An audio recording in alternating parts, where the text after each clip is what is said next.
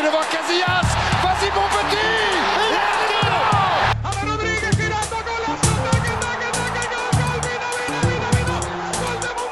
Agora Ronaldinho! Agora Ronaldinho! Gol! There may be something for Ozil here. There's a ripper of a goal. That's what there is. Caz, second poteau Pavard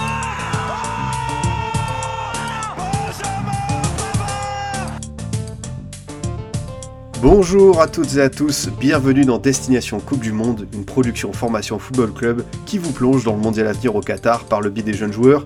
Depuis bientôt 3 ans, je vous parle ici euh, des talents du ballon rond, de leur performance sur les terrains, de leur qualité, de leurs statistiques. Mais au final, est-ce qu'on les connaît vraiment ces jeunes joueurs? Derrière ces futurs stars promis à une gloire éternelle, on retrouve des hommes qui sortent à peine de l'adolescence et qui doivent faire face à une célébrité naissante, une pression locale ou encore l'envie à tout prix de réussir. À quoi pensent finalement ces footballeurs en herbe? Comment fonctionnent-ils au quotidien? Avec mes deux invités du jour, auteurs d'une série de portraits et d'interviews sur 6 étoiles montantes du football, dont certains seront à la Coupe du Monde, on va se poser cette question. Ça fait quoi d'être un jeune joueur en 2022 J'ai le plaisir de recevoir euh, Antoine Bourlon, journaliste à l'équipe et France Football. Comment tu vas Antoine? Hello, bah écoute, euh, ça va plutôt bien, aussi bien que, que nos cracks.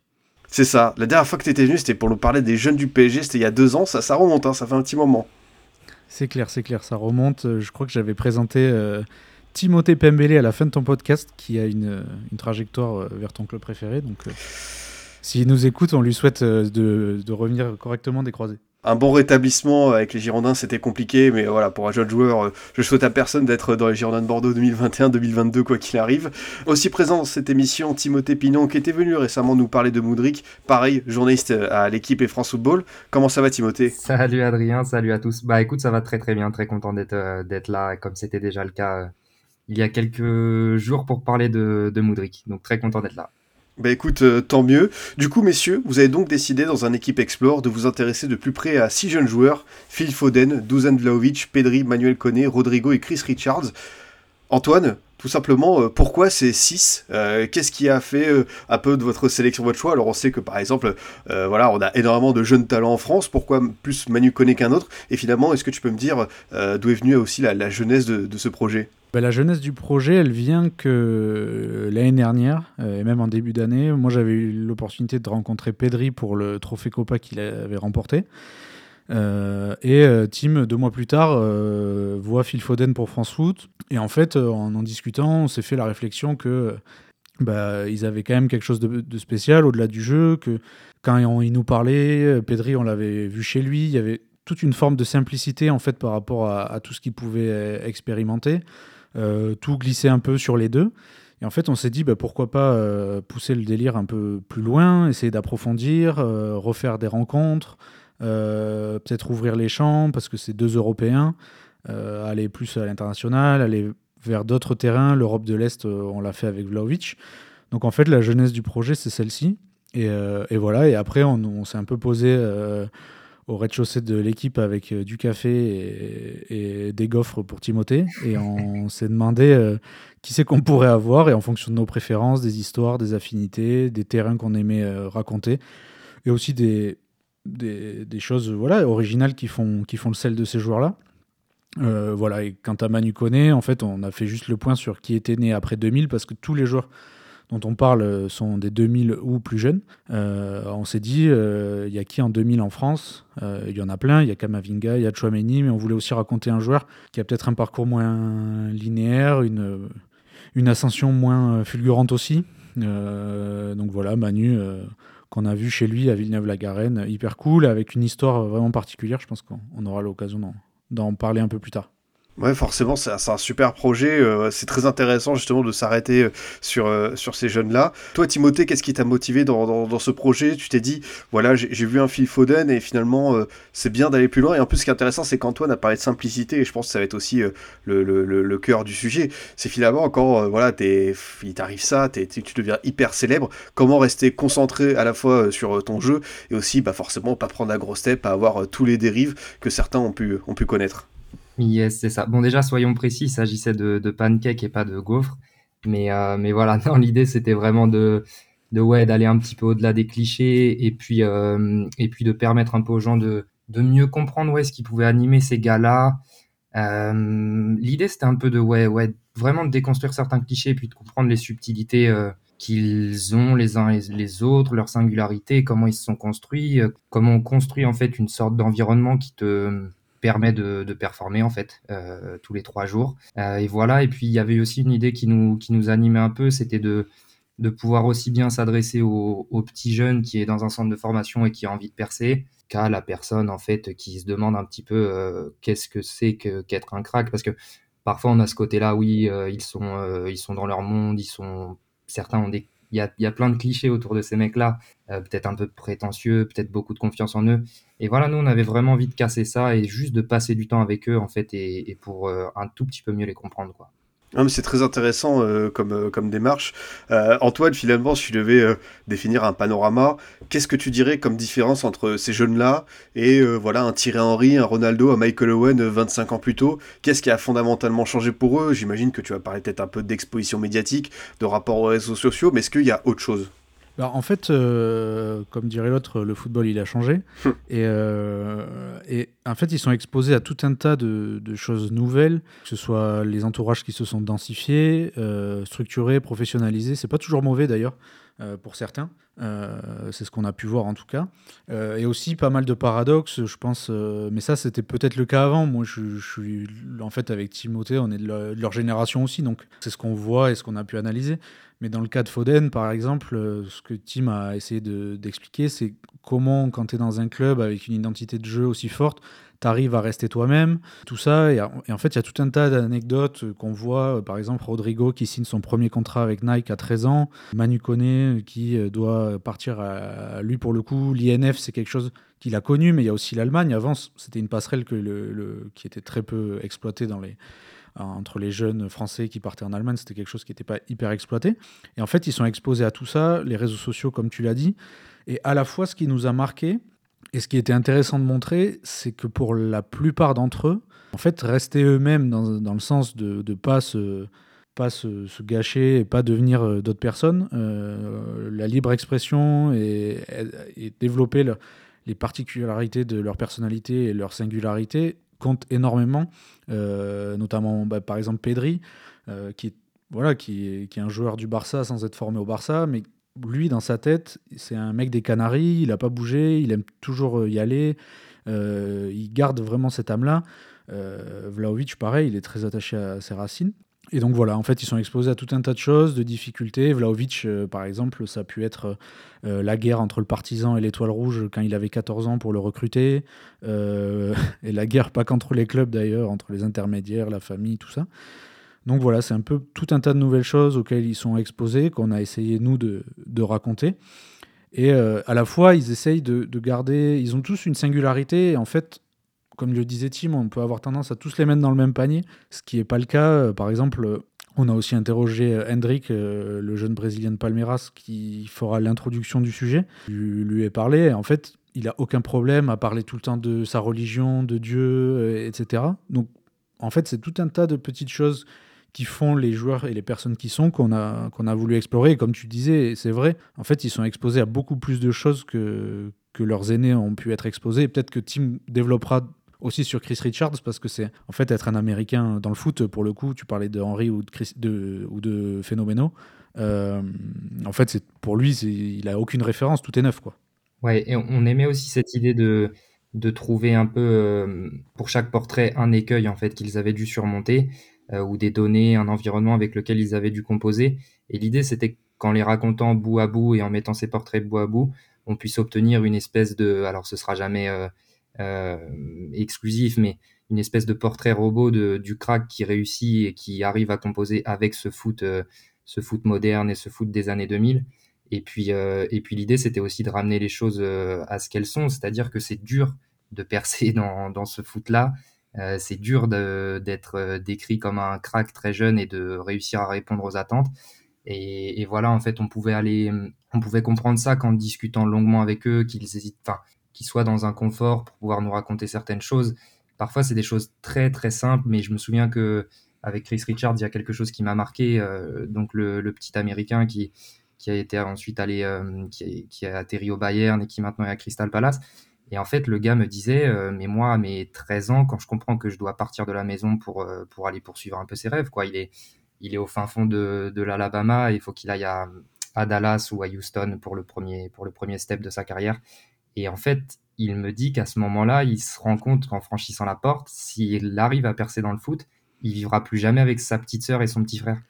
Et c'est quelque chose qui peut paraître euh, pas grand-chose, mais en fait, à ce moment-là, moi, j'ai eu un switch dans ma tête, je me suis mis à sa place et je me suis dit, mais ouais, en fait, euh, on parle de, son, sa petite sœur, je sais pas, elle avait 10 ans et son, son petit frère 7 de mémoire, quelque chose comme ça. Et voilà, c'est aussi simple que ça, mais parfois on mesure pas tout à fait le nombre de sacrifices que ces mecs-là ont dû faire et en fait le nombre de paramètres qu'il faut réussir à réunir pour, euh, pour atterrir dans les plus grands clubs de la planète. quoi. C'est aussi simple que ça, la démarche de base, elle est, elle est là. quoi. Et, en fait, il y a aussi un truc qui intéressant, c'est que ils enfin, ils racontent un peu leur parcours, euh, les écueils qu'ils ont pu qu'ils ont pu connaître, et en fait, ils s'en plaignent pas du tout. Tous nous disent euh, qu'ils sont très heureux, tous nous disent qu'ils sont très chanceux aussi, et tous nous disent la, en fait, c'est ce que je voulais, plus que tout au monde. Euh, et, quand tu parlais aussi de qu'est-ce qui avait changé par rapport à avant, euh, ça me fait aussi penser en termes de référence. C'est-à-dire que c'est la première génération qui vit vraiment avec le foot ultra professionnel euh, et qui a des références de joueurs qui se mettent en avant pour leur professionnalisme et tout ça. je pense notamment à Vlaovic, dont les trois références sont un peu Novak Djokovic. bon, là pour le coup, c'est pas du foot, mais Cristiano et Zlatan. Et en fait, euh, qui lui, en plus, avec sa propre mentalité, a développé tout un, toute une structure autour de lui, de, pro, de, professionnalisme et de, travail un peu acharné. Euh, certains disent que même c'est trop avec lui. Mais, euh, mais voilà, et, je vais pas spoiler l'anecdote, mais voilà, vous découvrirez son plat préféré en Italie dans le, dans le sujet.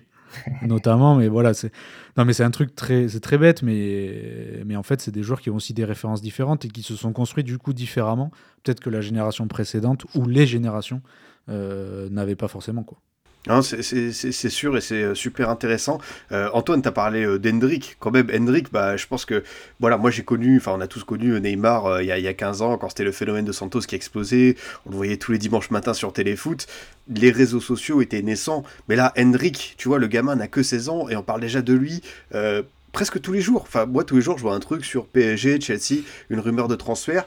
Euh, comment est-ce que toi, tu l'analyses et surtout, comment est-ce que lui, parce que tu me parles de son rapport à la religion et tout, comment est-ce que lui, peut rester les pieds sur terre? Parce que bah, c'est déjà, tu vois, cette prochaine génération et c'est encore plus extrême. Bah, on sait, hein, on repère, on sait qu'il y a pas mal de jeunes joueurs, on parle déjà de performances de, joueurs de 15-16 ans. Hendrick, c'est un peu l'ambassadeur de ça. Comment est-ce qu'il fait pour euh, rester, lui, euh, naturel? Bah écoute, lui, il avait pas l'air trop stressé à l'idée qu'on échange. en tout cas, il sortait de l'antidopage euh, à Palmeiras. Quand j'ai vu sa petite tête euh, apparaître euh, sur l'écran, je suis pas allé au Brésil malheureusement, mais non, mais en fait, il, a l'air de vivre ça avec beaucoup de tranquillité. c'est ce qu'il dit en tout cas. c'est un, joueur qui, est né à Brasilia, donc il raconte qu'il est parti à Sao Paulo pour le football quand il, était très jeune.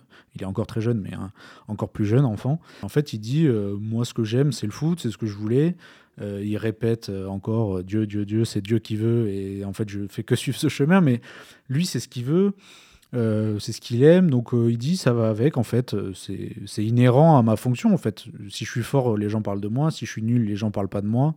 Il a des références qui sont en plus très très jeunes aussi, il parle de Vinicius, Rodrigo, Bellingham. Euh, il dit euh, bah, va falloir que je m'accroche si je veux les suivre. Euh, donc c'est assez rigolo. Et en fait, il dit moi, je suis un, type normal. Je joue aux, jeux vidéo avec mon petit frère. j'aime être au calme, j'aime écouter ma musique, j'aime être en famille, faire des trucs brésiliens comme il, il dit, une grillade, un barbecue. voilà. Et après, il repart sur Dieu. c'est un peu le. C'est un peu le truc, et, c'est, ce qui est intéressant, on en a parlé un peu à la fin de la discussion avec lui, c'était que en fait, c'est le premier grand joueur, enfin grand espoir brésilien attendu qui a jamais vu le Brésil euh, champion du monde. Euh, donc Rodrigo, qui est le plus jeune en fait des grands talents brésiliens entre guillemets, euh, ou presque. Il était né quand le Brésil est champion du monde en 2002 et, lui pas du tout. Donc il, dit aussi que bah, lui ce qu'il veut c'est connaître ça en tant que petit adolescent qui rêve de jouer la Coupe du Monde quoi. Mais en tout cas il le vit avec beaucoup de tranquillité et et franchement, je ne sais pas si Tim partage ça. Euh, j'ai l'impression que, que c'est le, cas de la plupart de ceux qu'on a interrogés. Même si aussi ils émettent. Euh, voilà, Manu, il dit, euh, il dit, il dit par exemple, peut-être qu'on nous a enlevé une partie de, notre adolescence. Il dit, des fois on pense ça, des fois on se sent seul.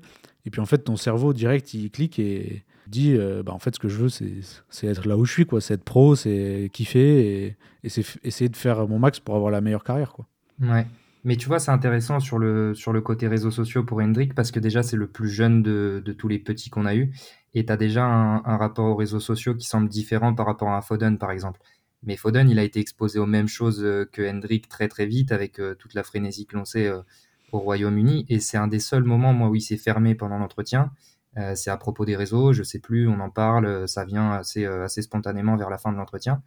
Et le gars, en fait, il fait un peu la mouille, grimace. Et voilà, je lui demande un peu de, de poursuivre, qu'est-ce qui le dérange là-dedans. Et en fait, il finit par me dire qu'il a tout coupé, qu'il y va plus jamais, jamais, jamais. Alors, je sais pas si ça a évolué depuis, parce que c'était en début d'année, mais, mais voilà, il a, je pense qu'il a pris certaines claques à certains moments et que c'était juste trop pour lui, trop dur à gérer.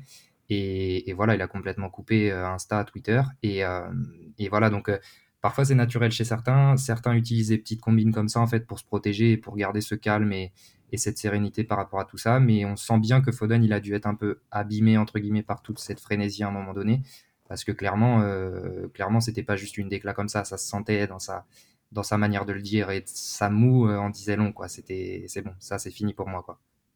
C'est terrible, quoi, de voir euh, euh, tout couper. En plus, bah, quand tu le vois, euh, enfin, peu près, toi, tu l'as vu en interview, tu imagines, mais moi qui ne l'ai jamais rencontré, enfin, on a l'impression que c'est un, c'est un jeune homme euh, bienveillant, plein de joie de vivre, et t'imagines qu'il a dû vraiment ouais, euh, arrêter euh, du jour au lendemain sur le réseau. Après, c'est vrai qu'en Angleterre, c'est presque encore plus décuplé qu'ailleurs. On se souvient de ce qui s'était passé lors, de l'Euro, de la finale et des tirs au but ratés. Donc, tu vois, dans un sens, ça m'étonne pas, mais qu'il fasse, tu vois, ce, choix de vraiment se couper de tout, c'est assez. ouais, c'est quelque chose, quoi. Ouais, ouais, ça, ça dit quelque chose, effectivement, oui, tout à fait. Antoine, pour euh, continuer la, discussion, tu as parlé euh, d'authenticité tout à l'heure. Est-ce que c'est ça un petit peu ce, trait commun à tous? Dans ces portraits, c'est euh, des jeunes joueurs qui bah voilà, sont des internationaux, sont en passe de le devenir, vont disputer une Coupe du Monde ou la disputeront plus tard. On le souhaite pour Manu Koné et Chris Richards qui malheureusement s'est blessé et ne jouera pas avec les États-Unis. c'est ça un petit peu ce que tu as trouvé toi chez tous ces portraits. C'est des joueurs qui veulent être raccrochés vraiment au monde, à une forme de réalité et pas voilà, euh, dériver sur d'autres choses Ouais, en tout cas, c'est ce que c'est l'impression qu'ils donnent. Après, je, la, part qui est intéressante, c'est à savoir est-ce que ils vont rester comme ça toute leur carrière euh, ou est-ce que euh, ou est-ce qu'en fait ils sont juste pas encore abîmés par le monde pro ou pas assez parce qu'ils sont très très jeunes encore. donc est-ce qu'il y a un moment de leur carrière parce que ceci, cela, ils vont pas se renfermer euh, naturellement parce que la carrière fait que, fait que ça se passe comme ça ou ils ont une mauvaise expérience à un moment. Mais en tout cas, ils ont un truc de, ouais, de connexion au réel, euh, ils ont des activités comme les autres et c'est ça qu'ils veulent dire aussi, c'est qu'ils jouent au même jeu vidéo que nous. Ils, euh, Pedri, sa grande passion, c'est les escape games de Barcelone. En fait, ils sont pas hyper différents. si ce n'est qu'ils ont énormément d'argent, ça on va pas se mentir, mais ils sont pas hyper différents. Par exemple, même pour citer des joueurs qui sont pas dans le casting. Euh, quand on avait vu Gavi à Barcelone, euh, on peut lui parler de sa paire de pompes euh, et il vous raconte spontanément qu'il a demandé à Nike de lui faire venir des États-Unis parce qu'il la trouvait pas. c'est des trucs tout bêtes, mais en fait, ils sont pas dans un truc de grosse tête ou de dire ouais, je leur parle pas parce qu'ils sont pas du même monde que moi ou je me méfie en permanence. Eux, ils sont juste là, ils, ils font leur truc, ils sont cool. Euh, après, peut-être je le dis, ils ont encore une forme d'innocence et ils sont pas abîmés par, euh, par le foot. Mais ça n'a pas l'air de trop les perturber. Euh, voilà, Manu, il dit quand je rentre à Villeneuve-la-Garenne, je, suis Manu Conné, je suis pro. tout le monde me connaît, mais ma mère, elle, m'envoie à Lidl, quoi. et, ça, et en fait, tu as l'impression même qu'il kiffe ce truc terre à terre quand il rentre chez lui. Donc, il y a un, espèce de tranquillité et d'honnêteté qui se dégage de ce qu'il raconte. Euh, qui est assez euh, bah, déjà séduisant quand vous êtes journaliste, parce que c'est pas c'est quand même agréable de parler à des gens qui, qui essayent de réfléchir sur leurs conditions et qui acceptent d'en parler euh, librement. Et, et aussi, c'est quand même agréable de voir qu'il y a des jeunes footballeurs, en dépit de la popularité, de ce qu'ils vivent et d'expériences qui sont extraordinaires pour le commun des mortels, que, bah, qu'en fait, ça glisse un peu sur eux et qu'ils sont juste là pour kiffer, comme s'ils jouaient quand ils étaient petits, en fait. Ouais, et puis en fait, je trouve que tu c'est vraiment juste ce que dit Antoine, parce que tu tu découvres ça qu'une fois que tu as franchi, euh, un certain nombre d'interfaces, en fait. C'est-à-dire qu'il faut passer, euh, outre, euh, le le, j'allais dire le, ouais, le head of com, enfin le, le dire comme du club du petit que tu veux interroger. Euh, une fois que tu as passé lui et que tu as passé un peu euh, l'enceinte d'une maison euh, ultra moderne avec 4 digicodes, 3 portails et, voilà, et que tu arrives au fond du jardin pour te poser face au mec, voilà, une fois que tu as franchi tout ça, après tu te rends compte qu'en fait le gars il est, il est absolument comme, comme toi et moi, il va avoir un peu d'appréhension avant l'interview. et puis après, si tu le mets dans une sorte de, discussion, en fait, bah voilà, il va te donner et, c'est là que tu vas te rendre compte que que c'est juste un, gamin en fait qui est en train de vivre son rêve quoi. C'est vraiment plus tout ce qu'il y a autour et dès que tu franchis ces, ces petites protections là, euh, après voilà ils sont ouais ils sont comme euh, comme vous et moi et, euh, et je sais pas il y a toujours ce, paradoxe entre entre ouais tout ce qu'il y a autour d'eux, tout ce qui gravite autour d'eux et en fait ce qu'ils sont eux profondément quoi. Ils sont aussi dans un espèce de circus qui les dépasse et voilà et après bah tout dépend un peu de l'entourage. Mais je sais que par exemple chez Rodrigo, il y a des choses qui nous ont marqué un peu parce que euh, bon, on a été très bien accueillis, mais euh, mais voilà, quand tu discutes avec le papa, déjà tu te rends compte que voilà, il y a des fondations quand même qui sont là. Père ex-pro aussi, ça peut aider évidemment. Et puis dans la manière dont il s'adresse à son père, dont il s'adresse aux gens qui vivent avec lui, parce qu'il a reconstruit une sorte de petit Brésil euh, au cœur de Madrid. Et ben voilà, là vous avez brisé un peu la glace et vous comprenez comment il fonctionne. Et en fait, c'est un environnement qui est très sain. Et, si vous n'avez pas ça autour de vous, en fait, vous performez pas au Real. Donc euh, voilà, il y a, une espèce de dualité ouais, entre euh, l'extrême protection, tout ce qui est mis en place autour d'eux, et ce qu'ils sont vraiment profondément une fois que vous arrivez à intégrer le temps de 2-3 heures euh, ce type de bulle. Quoi? Et en plus, il y, a un truc qui est intéressant, c'est que leur tranquillité et leur, pour la, plupart la gentillesse qu'on a pu percevoir le temps qu'on était avec eux, ne traduit pas une forme de naïveté. Euh, quand on leur parle euh, crûment de, est-ce que tu as rencontré des mauvaises personnes, est-ce que tu as eu des mauvaises expériences, ben, Rodrigo, il n'hésite pas à dire que ouais, des fois, il faut faire le tri avec son père, de se dire bah, qui c'est qui est venu dans notre entourage, nana, faire un peu le, tri, tout simplement. Euh, pareil, Pedri, il dit euh, bah, franchement, euh, au fil de mon début de carrière, que ce soit mes parents ou moi, bah, on n'a pas croisé que des gens bien intentionnés. Donc en fait, il, y a une forme de, de, tranquillité par rapport à ça, mais pas de naïveté par rapport au monde qui les entoure. Ils savent très bien ce que c'est le foot, ils savent très bien ce qui peut leur arriver, ils savent très bien comment c'est. Voilà, Vlaovic, pareil, il y a cette histoire de d'agents qui se battent au début de sa carrière quand il a 14-15 ans pour le récupérer, où c'est un peu bah voilà, complexe. Au final, j'ai l'impression qu'il s'en est plutôt bien sorti. Hmm. Euh, mais en tout cas, il y, a tout ça qu'il faut gérer. Et pour le coup, euh, on a rencontré des joueurs qui en sont conscients, mais qui arrivent plutôt bien à, dealer avec ça. quoi. C'est un point sur lequel on insiste très souvent euh, dans cette émission et même au-delà, euh, forcément. C'est intéressant de vous en parler, c'est l'entourage. Voilà, encore plus quand tu es un jeune joueur, quand tu peux avoir tu vois, des intermédiaires, des, cousins éloignés, des potes qui peuvent s'improviser agents. Timothée, toi, tu as, parlé du, père de Rodrigo. J'imagine que pour eux aussi, c'est essentiel parce que eux, voilà, ils sont footballeurs, ils sont comme ils sont. Mais voilà, il faut avoir cette espèce de, de, personnes proches qui soient, qui soient saines et qui voilà, te, te polluent pas l'esprit, j'imagine. Ouais, c'est vraiment, enfin, c'est tellement clé. Les, les gens de City, euh, quand ils vous parlent de Foden, euh, ils vont tous louer le, le travail que son agent historique avait fait. Alors malheureusement, il est décédé ça avait mis un énorme coup d'ailleurs à, à Phil euh, au moment où c'est arrivé, évidemment. Et là, il y a quelqu'un un peu qui, qui œuvre dans l'ombre pour son bien aussi, donc on connaît pas vraiment le nom, mais, qui est là aussi et qui le connaît depuis petit. Et, et ouais, franchement, c'est, tellement clé d'avoir une structure enfin d'avoir des gens euh, déjà bien intentionnés parce que parce que voilà c'est pas toujours le cas. Et puis d'avoir des gens qui ont qui ont compris les codes du foot et qui savent qui savent aussi dire les choses aux petits parce que parfois il faut. Euh, et voilà faut vraiment cet équilibre entre ouais vraiment protéger le joueur mais en même temps le placer face à, à certaines choses aussi certaines réalités.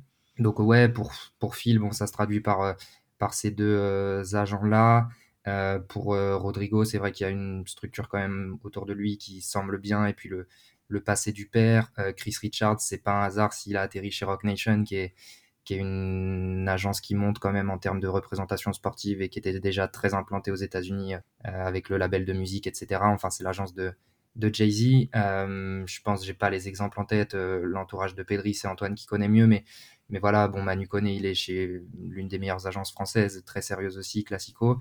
Voilà, globalement, on sent que c'est pas, c'est pas un hasard et, je pense que si vous faites la liste des, ouais, des 30, 40 meilleurs jeunes en ce moment, vous n'aurez pas trop, trop de, de surprises à ce niveau-là, ou alors ça aura déjà évolué, ou ce sera en train d'évoluer, parce que ouais, il n'y a pas de réussite sans, sans ça. C'est trop compliqué. Il y a trop de, trop de choses, trop d'intermédiaires, trop de, de, tentations, trop de négociations, trop de, trop de gens qui vous veulent pas du bien au final. Quoi. Donc, euh, vous êtes tellement un produit, en fait, que si vous n'avez pas quelqu'un qui est capable de, de, encore une fois, de créer une espèce d'interface, euh, ça va devenir compliqué. Quoi. Donc, oui, oui, tu as tout dit, c'est hyper important.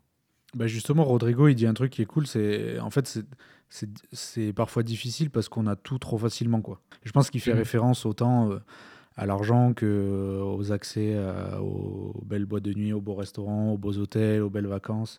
Euh, même et même aux filles, je pense que c'est un truc tout con, mais je pense que ça fait partie de, de, ça quand, quand, il parle de ça. Mais en tout cas, ce qu'on voit, et ça, pour le coup, je pense pas que c'est vraiment unique à cette génération, je pense que ça a toujours été un peu le cas. et on l'a vu avec plein de joueurs par le passé, qui, en fait, euh, la réussite d'un jeune, j'ai l'impression qu'elle elle, traduit aussi. Ils ont tous, en tout cas, une sorte de boussole à un moment. Pedri, par exemple, à Barcelone, il vit avec son frère euh, en permanence. Manu connaît, c'est plutôt son grand frère, qui est toujours en France parce qu'il vit seul en Allemagne, mais en tout cas, voilà. Euh, et de ce qu'on peut voir, c'est qu'ils ont tous un peu un moment, une boussole, euh, quelqu'un sur qui se reposer, même s'ils sont assez seuls au final. Hein. Quand je dis que Manu il vit seul en Allemagne, il vit vraiment seul en Allemagne. Donc, euh, donc voilà, c'est ce qu'on voit. Après ça, je pense que c'est vraiment pas inhérent à, cette, enfin, c'est vraiment pas unique à cette génération. Je pense que c'est le cas de beaucoup de jeunes et on, l'a vu même par le passé. Mais en tout cas, c'est révélateur de, ouais, de comment ils sont structurés en tout cas. c'est super intéressant euh, d'échanger avec ça sur, sur, vous. Et Antoine, justement, pour commencer à parler euh, de, certains cas duels, bon, on le fait depuis un petit moment, mais pour rentrer un peu plus dans le détail, tu as dit quelque chose au sujet de Vlaovic qui est très intéressant, c'est euh, une structure, on va dire un, univers de travail qui s'est constitué, et c'est vrai qu'on avait plein d'exemples sur, bah forcément, c'est un joueur qui va rester après l'entraînement pour taper des coups francs et tout. Est-ce que tu peux nous raconter un petit peu, parce que c'est intéressant, je pense, pour, pas mal de joueurs, de, tu vois, d'aller au-delà juste euh, des entraînements, c'est comment finalement devenir meilleur, et Vlaovic, j'ai l'impression qu'il a pris ce chemin assez tôt. Ouais, c'est un peu ça. Ben, Vlaovic, je pense, franchement, honnêtement, en plus, on a la chance à l'équipe de pas bosser que sur le foot. enfin, honnêtement, c'est vraiment un malade mental. Euh, enfin, c'est, il est trop. Les gens qui vous parlent de lui, ils disent, il est complètement fou. Euh, j'ai un, un souvenir de. Je, croise le chef de la sécurité au, sein d'entraînement de la sélection serbe. Euh, et, je sais pas, on discute, on bataille, il y a un petit groupe, et le mec il passe et il dit Ouais, faut vraiment que tu écrives que ce mec là c'est un, un cannibale, quoi. Il s'arrête jamais, c'est tout le temps, tout le temps, tout le temps. Et en fait, c'est à la fois, euh, ça vient à la fois de sa nature profonde et de son enfance et de, de ce qu'il est, parce que c'est, vraiment quelqu'un qui en veut toujours plus, qui, qui se frustre lui-même, qui a 12 ans, il allait voir le coach pour dire euh, Mais moi, je veux encore jouer, encore jouer, encore jouer, donnez-moi des exercices à faire. Et en fait, il a transposé ça au fil de sa carrière. Donc euh, son entourage dit que en fait c'est juste parce qu'il a l'impression que ça marche, donc il continue et il se sent bien. Mais voilà, pour donner un peu euh, une, idée de sa routine, c'est 7h30 euh, au centre d'entraînement de la Juve, petit-déj, entraînement, re-entraînement, déj, sieste, re-entraînement 2 heures le soir. Voilà, en plus d'avoir signé le meilleur physiothérapeute peut-être d'Europe en termes de, travail hors structure, de club. Euh, d'ailleurs, c'est rigolo parce que quand vous visitez la salle de sport du gars, il y a des photos avec euh, Modric, euh, enfin tous les grands joueurs de l'Est et beaucoup de joueurs aussi espagnols, italiens qui viennent chez lui. Et même lui, il va. Donc, Vlaovic travaille avec lui. Il y a aussi un chef qui est parmi les plus réputés d'Italie pour tout ce qui est joueur de foot, c'est-à-dire vous mangez à la fois de bonne qualité en accord avec le, travail du nutritionniste. Euh, visiblement, le, la Juve, ça lui suffisait pas, donc il a signé lui aussi en plus un nutritionniste. Donc voilà, c'est un peu ça, Vlaovic. Je laisse quelques anecdotes en exclu pour, pour ceux qui veulent lire le papier, mais c'est un peu sa mentalité. Et en fait, il est tout le temps comme ça. Il est tout le temps, tout le temps, tout le temps comme ça. Et d'ailleurs, c'est la réflexion qu'on s'est faite, c'est que je pense pas que tout le monde est fait, est fait pour ça, en fait. Il n'y a pas besoin de, forcément de faire ça pour y arriver. Mais il y a certains joueurs dont le chemin passe par là en plus du talent qu'ils ont et lui, pour le coup, il en fait partie. De toute façon, il faut voir, il est très rarement blessé, même si en ce moment, il est un peu il est blessé. Juste avant la Coupe du Monde, mais il est, il est dans une forme. Enfin, physiquement, c'est vraiment le prototype presque parfait de, de, l'attaquant dans son profil, en tout cas. Et c'est pas un hasard. Non, mais c'est clair, mais c'est exactement comme, euh, comme Phil Foden, qui, dès qu'il sort de ses matchs, la première chose qu'il fait dans la, dans la voiture qu'il ramène chez lui, euh, bon, c'est pas, pas lui qui conduit, il a direct un montage euh, instantané en fait de, de ses actions à lui. Et avant de revoir le match, il va revoir ses actions à lui et ça se fait direct sur le trajet, quoi. Parce qu'il n'est pas content de tel ou tel ballon. Enfin, et, et enfin, c'est pas de la com, c'est vraiment des mecs qui sont, ouais, ils ont ça en eux en fait. Et je pense qu'il y a aussi une histoire de, je veux pas faire de la psychologie de comptoir, mais en fait, ils sont tellement euh, conditionnés pour ça depuis petit, ils savent, ils savent au fond d'eux qu'ils sont à part en fait. Et du coup, c'est des mecs qui ont envie d'aller euh, d'aller jusqu'en haut en fait, d'optimiser ce potentiel et de toujours être les meilleurs. Comme ils ont été habitués à être les meilleurs, en fait, ils veulent rester les meilleurs. Et je me souviens, il y a quelqu'un au club euh, à City qui m'a dit, qui m'a dit ça. Il y avait, il y avait les petits de l'académie qui étaient là et et comme pour protéger Phil, il me disait en, chuchotant, alors c'était marrant, et, il me disait, mais en fait, ce petit, depuis tout petit, il sait que c'est le meilleur. Et donc, du coup, il sait à quel point ses facultés peuvent lui permettre d'accomplir de grandes choses. Et forcément, depuis petit, il est conditionné comme ça et il met tout en place pour, euh, pour répondre à ses propres attentes. Presque, en fait, il ne conçoit pas les choses. Pour lui, c'est comme ça. Il, est obligé de. Ça, ça va avec son, son caractère, son mindset. Et là encore, il y a quelques paradoxes parce que lui, quand vous l'écoutez, il va vous dire qu'il a jamais eu l'impression d'être différent ou, ou en tout cas qu'il s'est jamais comporté comme s'il était différent. Mais ça, c'est une forme d'humilité.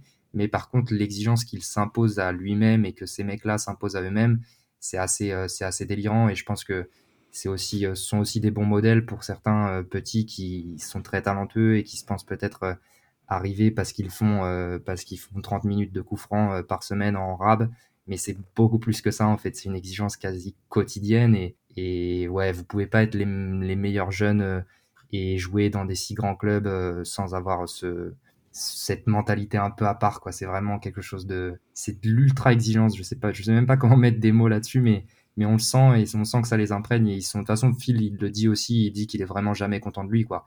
À part euh, le jour où il met triplé en, Ligue des Champions, mais mais, mais même là, il va trouver des trucs à redire sur son match. Quoi. Ils sont vraiment euh, ils sont différents, quoi, tout simplement.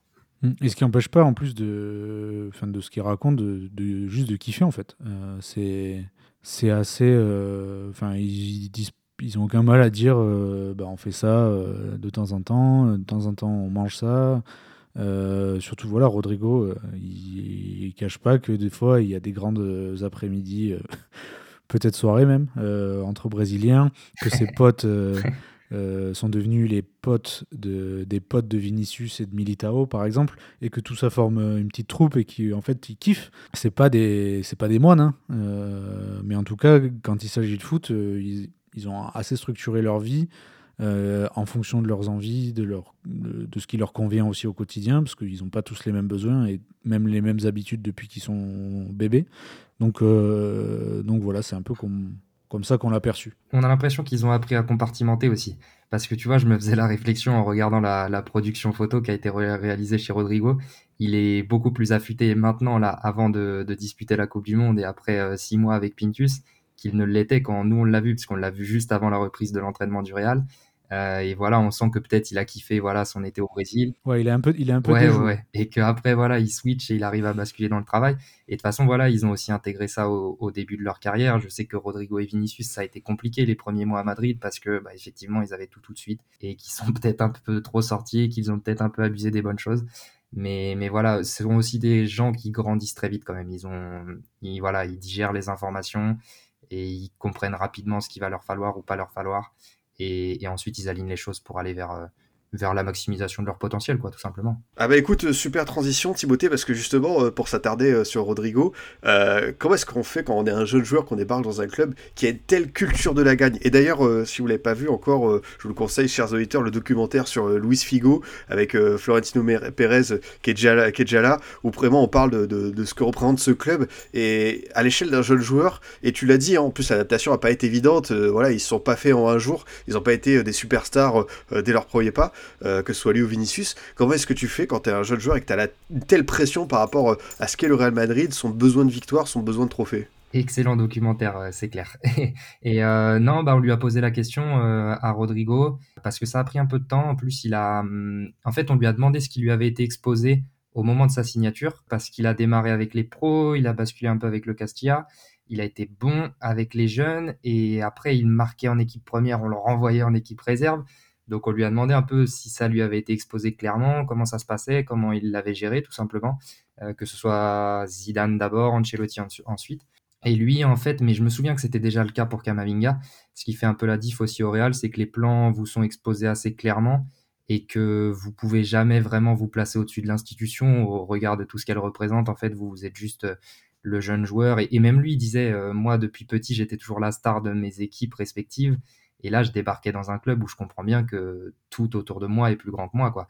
Donc ça vous place dans une position un peu d'apprentissage où on remet un peu les choses en place, où vous êtes euh, le jeune euh, qui va monter en puissance et qui ne doit pas prouver tout de suite, sur qui il n'y a pas trop de choses qui reposent euh, tout de suite. Et voilà, bah, Rodrigo, il lui est arrivé de, marquer en Ligue des Champions et, de retourner s'entraîner avec la réserve une semaine après. J'exagère à peine, quoi. C'est vraiment ça.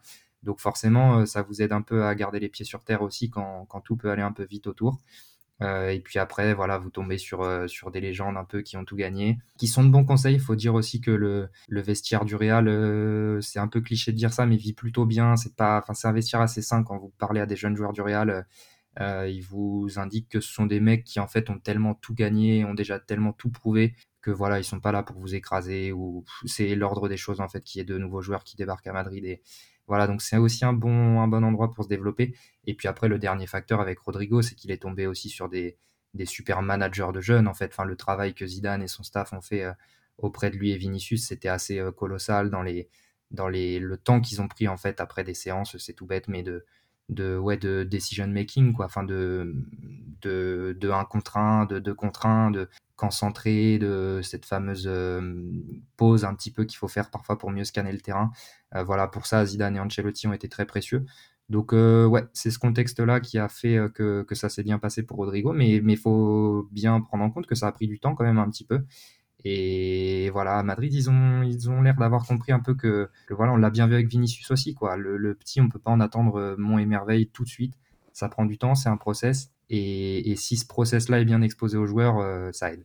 Ah bah écoute, euh, c'est super intéressant de t'entendre sur ça. Et puis globalement, euh, Antoine, euh, depuis le début, on a le sentiment que quand on parlait de ça, c'est vraiment les, les, nouveaux, comment dire, c'est ce qui permet à des, joueurs d'être performants, c'est les, les, cellules des clubs sur les détails. Bah tu vois, on a le beau travail Vlaovic, on a Phil Foden qui va revoir toutes ses actions. C'est aussi des jeunes joueurs qui sont, tu vois, dans leur modernité, qui utilisent voilà de la data, des, données, en gardant évidemment leur côté naturel sur le terrain. Ils vont pas voilà devenir des robots de jour en demain, mais c'est aussi des joueurs, tu vois qui sont vraiment dans leur temps, qui s'appuient sur ces nouvelles technologies pour, euh, pour progresser Ouais, ils n'ont aucun souci euh, avec ça. D'ailleurs, on ne le voit pas qu'avec euh, ce qu'on a interrogé. Chouameni, je pense que c'est le, un des joueurs qui utilise le plus de data et, qui est le plus demandeur de ce point de vue-là en Europe.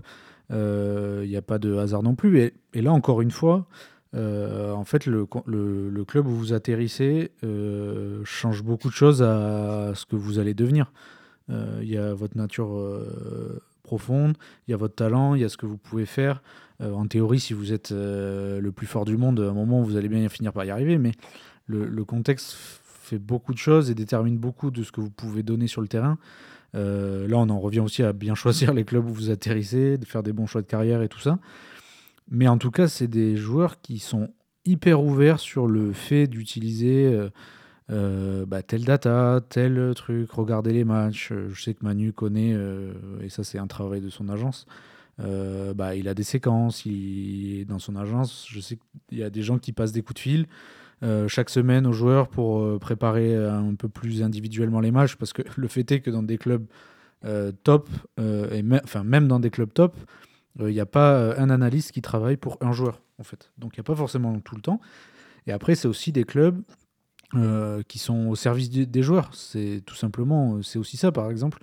On a toujours dit, euh, il y a un peu une idée reçue en France de ouais, le PSG, dès qu'un joueur veut quelque chose, il l'obtient. Mais en fait, quand vous parlez à Rodrigo, le premier truc qu'il vous dit, c'est que si j'ai besoin de quelque chose au club, j'envoie un texto et il y a quelqu'un qui, qui se débrouille pour, pour faire en sorte que, que ça aille. Donc, en fait, ils sont hyper ouverts sur tout ça.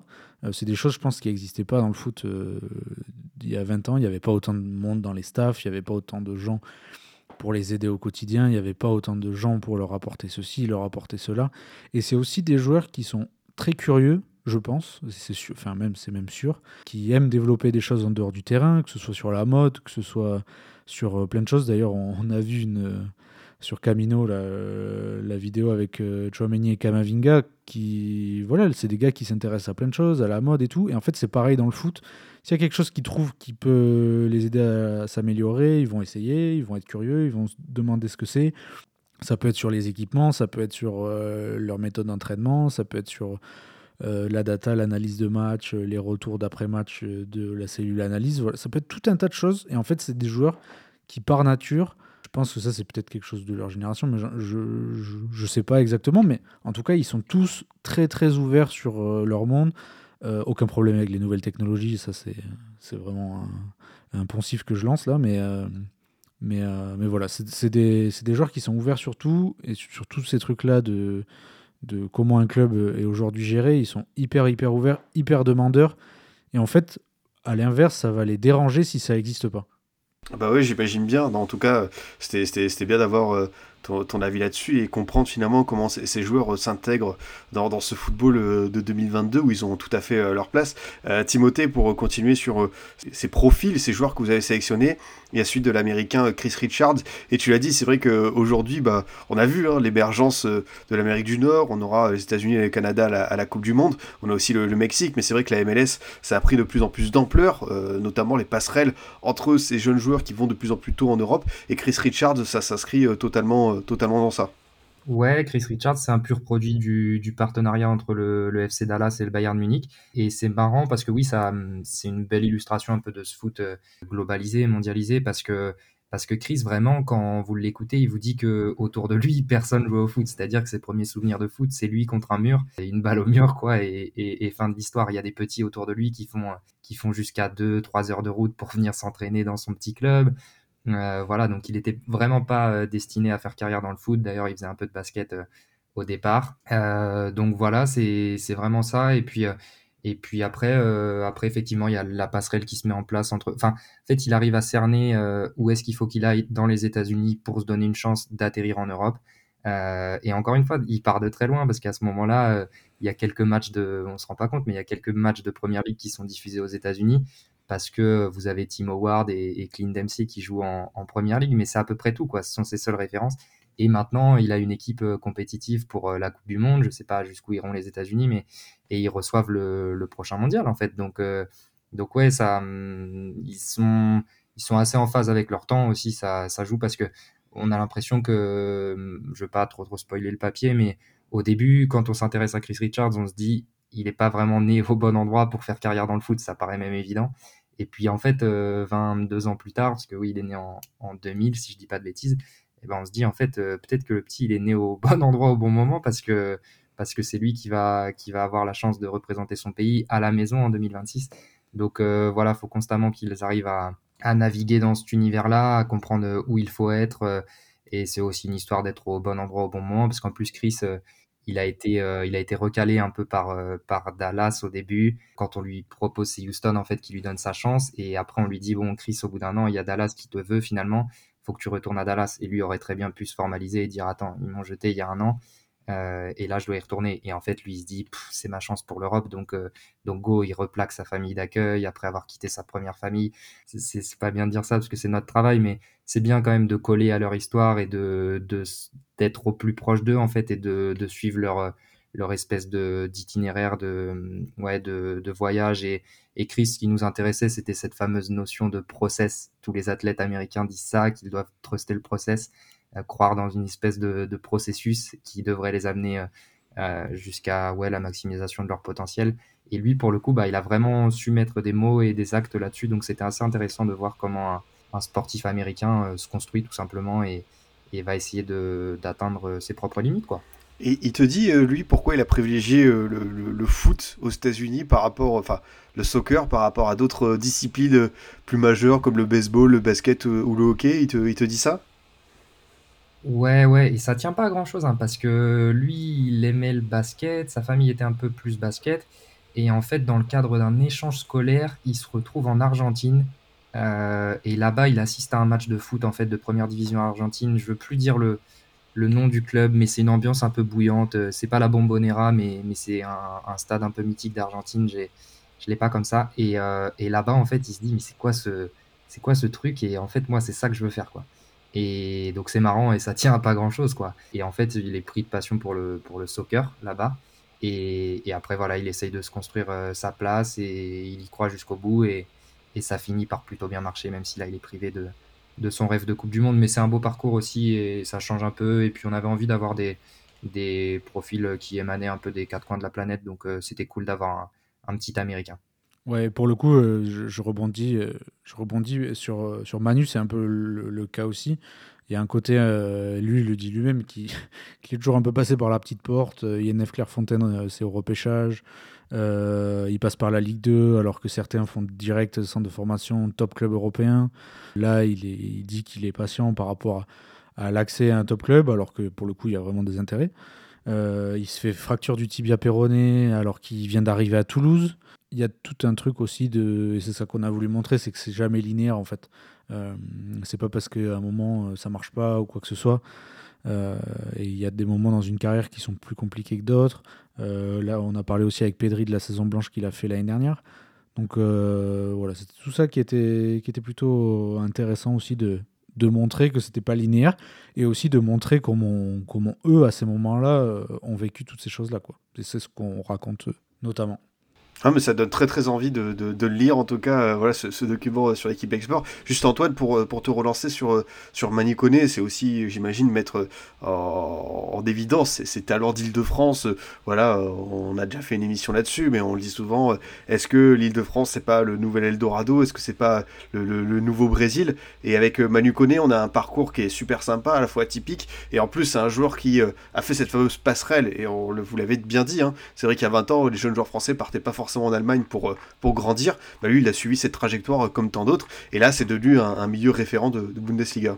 Ah ben grave, euh, au point que qu'il y a beaucoup d'intérêt, qu'on a certains, bon, c'était peut-être un peu s'enflammer, mais bah, évoquer son nom pour, pour peut-être aller à la Coupe du Monde devant la, la pénurie de, de, milieu de terrain, mais en tout cas c'est un joueur bah, déjà qui est très très jeune, euh, encore. Comme tu dis, c'est un produit de la région parisienne, donc il s'est construit sur les terrains de région parisienne avec des références de région parisienne. Euh, il parle notamment de Pogba, euh, comme beaucoup de joueurs de sa génération de milieu de terrain, mais c'est un joueur qui est issu de ce, ce truc-là, qui est parti à Clairefontaine, et je laisserai découvrir les gens, mais il y a tout un truc marrant sur bah, où c'est qu'il a joué en région parisienne, comment il y allait surtout. Euh, et c'est aussi un joueur qui a grandi avec ce rêve parce que depuis sa chambre, il voyait le Stade de France. Donc, ouais, ouais, avec tous ces repères-là, ces réflexes-là, mais qui explique aussi que quand il a senti qu'il fallait partir, il n'a pas hésité. Comme je le disais tout à l'heure, c'est quelqu'un qui vit tout seul en, Allemagne.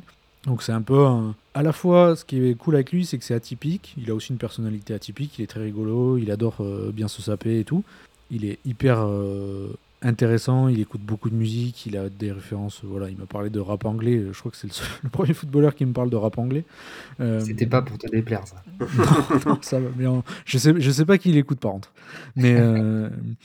mais en tout cas, c'est un joueur qui a un parcours intéressant et à la fois en étant en ayant des repères, donc comme tu dis, région parisienne, aller en Allemagne, euh, centre de formation, blessure, un peu en dessous des radars pour l'instant, mais qui, qui a amené à faire de belles choses Enfin, pour le coup, l'intérêt du, du, projet, c'est pas de raconter où c'est qu'ils vont atterrir plus tard, mais, en tout cas, il y a plein d'intérêts et on lui souhaite de, faire des trucs cool. Hein. C'est sûr, c'est sûr. Et puis, euh, vraiment, euh, Timothée, pour insister là-dessus, euh, on a aussi le sentiment que ces jeunes footballeurs, tu vois, ils ont compris que pour, euh, pour, le bien de leur carrière, euh, il, faut plus hésiter, tu vois, à traverser les continents ou les pays. Enfin, euh, voilà, on a vu par exemple pas mal de jeunes anglais partir en Bundesliga, les Français évidemment aussi. On a parlé, tu vois, cet instant des Américains. Ça va de sens, tu vois, avec un football de plus en plus international. Alors oui, il y a eu l'arrêt Bosman. Il n'y a pas eu, tu vois, de, de, nouvelles conditions qui a permis à ces footballeurs, voilà, tu vois, du jour au lendemain. Mais j'ai vraiment le sentiment que c'était plus, tu vois, des pionniers type Jadon Sancho par exemple, voire aussi un Christopher Nkunku là qui est en train de donner exemple à d'autres. Et puis par-delà ce, ce, petit risque qu'ils prennent, euh, derrière ils sont assez bluffants dans, dans l'apprentissage des langues par exemple.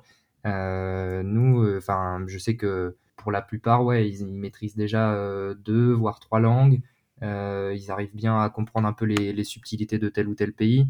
je sais, tu vois, bon, Jorginho Reuter qui est pas dans le qui est pas dans le l'explore mais qu'on a eu pour d'autres occasions euh, lui tu vois il, ils sont assez ouverts en fait ils vont aussi s'intéresser à la culture du pays pas tous, hein, bien sûr, mais, mais voilà, ils vont, ils vont essayer de voir un peu ce qu'il y a en fait autour d'eux, dans la ville, comprendre un peu qui est passé par ce club avant, tu vois. Ruther, je sais qu'il parlait de Firmino, par exemple, beaucoup. Enfin, tu vois, ils sont plus ouverts, j'ai l'impression, que ce qu'on voulait bien nous faire croire, en fait. souvent, ce sont quand même des... En fait, ce sont des curieux, en fait. Ils ont envie d'apprendre, ils ont envie, ils sont ouverts d'esprit.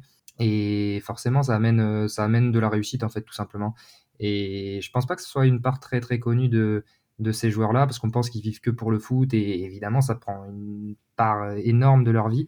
Mais, euh, mais voilà, on en revient à ce qu'on disait tout à l'heure, ils sont curieux de progresser, ils sont curieux des nouvelles méthodes, euh, ils sont curieux de savoir dans quel club ça bosse bien. Euh, donc oui, si demain le meilleur club qui va leur amener, alors évidemment, il y a les considérations salariales, il y a, un tas de choses qui entrent en jeu, mais, mais ils sont sensibles à ça, à là où ils vont pouvoir se développer et encore une fois, maximiser leur, leur potentiel. quoi.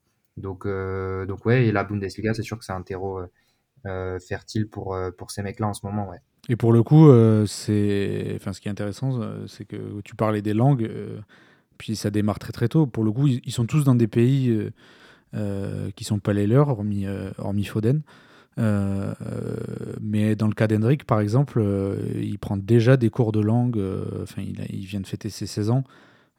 cours d'espagnol, cours d'anglais, parce qu'il sait que dans pas trop longtemps, il sera plus, euh, il sera plus au Brésil. C'est logique. Et à moins qu'il atterrisse, à moins qu'il atterrisse à Benfica, euh, il devrait pas, il devrait pas parler portugais. C'est bien ça. Et puis même, euh, tu parlais en tout début d'émission, euh, Antoine, euh, d'un Pedri, et justement pour faire un petit focus sur lui. Alors lui, il n'a pas changé évidemment de, pays, mais de région. Et comment tu fais pour avoir un Pedri qui reste attaché vraiment à, à, ces îles, aux, Canaries dont il est originaire, et lui qui, qui, qui, est au Barça, avec un club et une région qui a une aussi grosse identité, est-ce que tu trouves que pour lui c'est simple de jongler entre, entre ça? Euh, bah, surtout, déjà, il faut savoir que les Canaries, c'est pas vraiment euh, la porte à côté, c'est pas Majorque, c'est plus proche du sud du Maroc euh, que du nord de l'Espagne. c'est en face des, côtes marocaines. lui, il, s'identifie vraiment à ça. D'ailleurs, il est engagé dans un projet environnemental pour nettoyer les plages de plastique, du plastique. Voilà, je vais y arriver. Mais en tout cas, lui, il est assez attaché à ça. Après, il le répète. il dit Moi, je suis fan du Barça depuis petit. Ce que je voulais, c'était arriver à Barcelone. Euh, et après, il explique aussi que c'est un peu dans la nature des gens de chez lui, euh, en fait, de, vouloir, euh, de savoir d'où on vient, et à la fois de se dire, bon, bah, de toute façon, je peux aller que vers des choses plus grandes, tout simplement. Donc, lui, il le vit avec pas mal de normalité. il dit par contre, ça je l'ai pas mis dans le sujet, donc mais on en avait déjà parlé la première fois qu'on s'était vu. Il disait, bon, par contre, pour l'instant, et il dit même, euh, je pense jamais je pourrais jouer. Euh, euh, je pense que l'Angleterre, c'est pas fait pour lui, tout simplement. Les Brésiliens, ils arrivent bien à s'adapter. Je pense qu'il y a certains joueurs des Canaries qui ont, qui ont bien vécu le froid et tout, mais il dit, moi, je suis pas du tout fait pour ça. Ouais, vraiment pas. Déjà, il dit l'hiver de Barcelone, vraiment, on va vraiment pas le plaindre à ce niveau-là. Mais il dit, ouais, l'hiver de Barcelone, il fait froid. Ouais, non. un, il fait pas froid.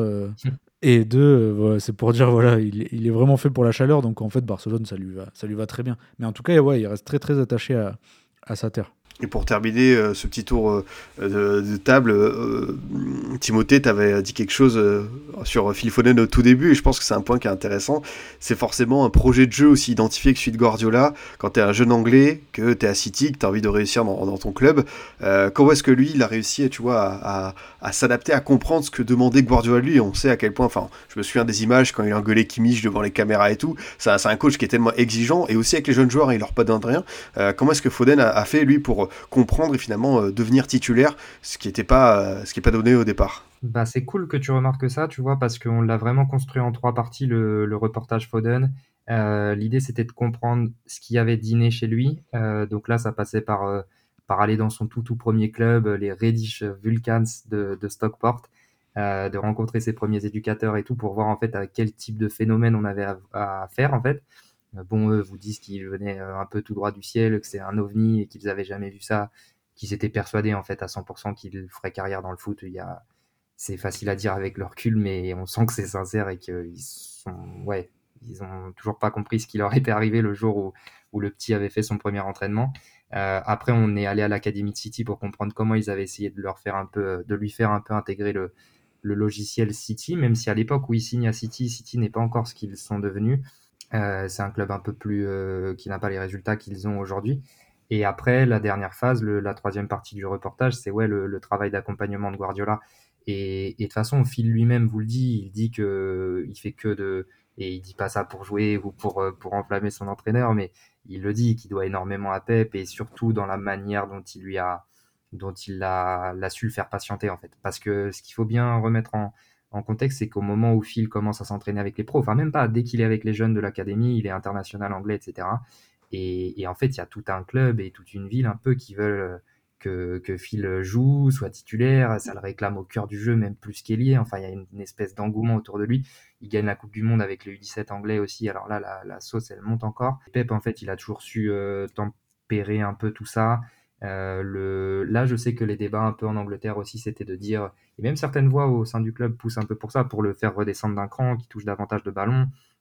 Et là encore, euh, c'est Pep qui met un peu un, pied sur le frein et qui dit euh, mais attendez pour l'instant ses caractéristiques son jeu son énergie ça colle à, quelque chose un peu plus haut sur le terrain en tant qu'ailier et le jour où il aura encore un peu plus assimilé certaines certaines spécificités de mon jeu et de comment on peut jouer au milieu de terrain là ok ce sera peut-être le successeur de, de De Bruyne en 8 ou, ou que sais-je mais, mais pour l'instant à chaque fois il a réussi à contrebalancer ça et c'est là aussi que vous voyez que, que Foden euh, c'est un garçon assez stable et assez humble parce qu'en fait, il s'est jamais braqué. Euh, il a toujours été à l'écoute. Là, je sais que ça, ça faisait 3-4 matchs, je crois qu'il était sur le banc avec City en championnat. Euh, il y a plein de cracks de son niveau qui l'aurait pas, qui ouais, qui affiché un peu une forme de mécontentement. Et lui, il est jamais là-dedans, quoi. Donc, et ça, c'est ce qu'on disait tout à l'heure aussi pour Rodrigo, c'est que soit vous avez des managers qui arrivent à, vous faire comprendre ça et qui ont une telle aura, un tel charisme que ça passe. Donc là, on parle de Guardiola, de Zidane, d'Ancelotti. Et voilà, je pense qu'il faut des cracks pour gérer les cracks, quoi. C'est aussi simple que ça. Dans le cas de Pep et de City et de Foden, ça a été euh, très très bien fait. Je pense, mais c'est ce que les gens au club vous disent aussi, euh, tous, c'est qu'on n'a pas encore euh, vu grand chose en fait de Foden, quoi. C'est dire parce qu'il est déjà, je sais plus combien de buts en carrière et, et de matchs et de titres, mais, mais eux sont tous en train de vous expliquer que attendez encore un peu, euh, vous avez encore rien vu, quoi. Ouais, c'est sûr, c'est sûr, et tu, tu, tu, le fais bien de souligner ce, mental de Phil Foden. S'il va sur le banc, voilà, il va pas broncher, et ça, c'est euh, toujours positif pour un entraîneur de, de gérer ça. Voilà, messieurs, je pense qu'on a fait euh, pas mal le, tour de la question pour présenter ce document euh, euh, de l'équipe Explore que vous allez publier cette semaine. merci beaucoup. Est-ce que vous avez quelque chose à rajouter, peut-être, Antoine ou, Timothée? Non, non, rien de spécial. Bah, lisez le sujet et abonnez-vous à l'équipe. Hein. C'est tout. Hein. c'est tout, c'est tout ce qu'on veut dire. Hein. Non, yes. Ouais, c'est ça. Et puis, puis c'est ce qu'on disait un peu au début. L'idée, c'est c'est certes, je pense, il y a plein de petits footers en herbe et tout que ça va intéresser parce que parce que bah, il y a plein de petits conseils, je pense, à choper. C'était un peu euh, l'ambition aussi en toute euh, en toute humilité. Et puis pour des gens qui sont qui sont déjà euh, trop vieux entre guillemets ou ou que sais-je, mais qui ont peut-être certaines ouais qui qui peut-être certaines idées reçues vis-à-vis de de ces talents-là. Je pense que ça peut être intéressant parce que ça ça démystifie un peu certaines choses et ça les ça les humanise un peu, je pense. En tout cas, c'est ce qu'on a, c'est ce qu'on a essayé de faire. Voilà. Et, et bah, bien sûr, merci à toi pour, euh, pour l'invitation. C'est super cool parce qu'au final, évidemment, c'est un, c'est un thème qui, qui s'approche de ce que toi tu traites euh, quotidiennement. Donc, euh, donc voilà, il fallait absolument qu'on, qu'on fasse cette belle émission. Ouais, merci Adrien. Et puis pour même pour ceux que ça intéresse pas forcément, ça fera toujours des, des anecdotes pour briller en société avec une raclette et un match de la Coupe du Monde sur la télé. Aussi, c'est vrai. C'est ça. très beau, très beau programme en, perspective. Merci beaucoup, messieurs, d'être venus dans, ce formation FC. C'était un plaisir. Je vous souhaite, euh, bah voilà, euh, une bonne Coupe du Monde. Je sais que vous avez bien, bien travaillé, bien charbonné à l'équipe. Donc euh, voilà, bon courage pour, pour le mois à venir. Bah, pas de souci, c'est du kiff. Hein. On, on, a vu pire que bosser sur la Coupe du Monde. c'est ça. Exactement. Merci à toi et bon courage à toi aussi. Ciao, ciao. Merci d'être passé, merci d'être passé, euh, messieurs. De mon côté, chers auditeurs, je vous dis à demain pour un autre numéro. Vous pouvez toujours nous écouter sur Deezer, Spotify, SoundCloud, iTunes et Google Podcast. Si cette émission vous a plu, n'hésitez pas à nous mettre un commentaire et 5 étoiles sur Apple Podcast. Ça me fera très plaisir. À très vite pour une nouvelle émission du Formation Football Club.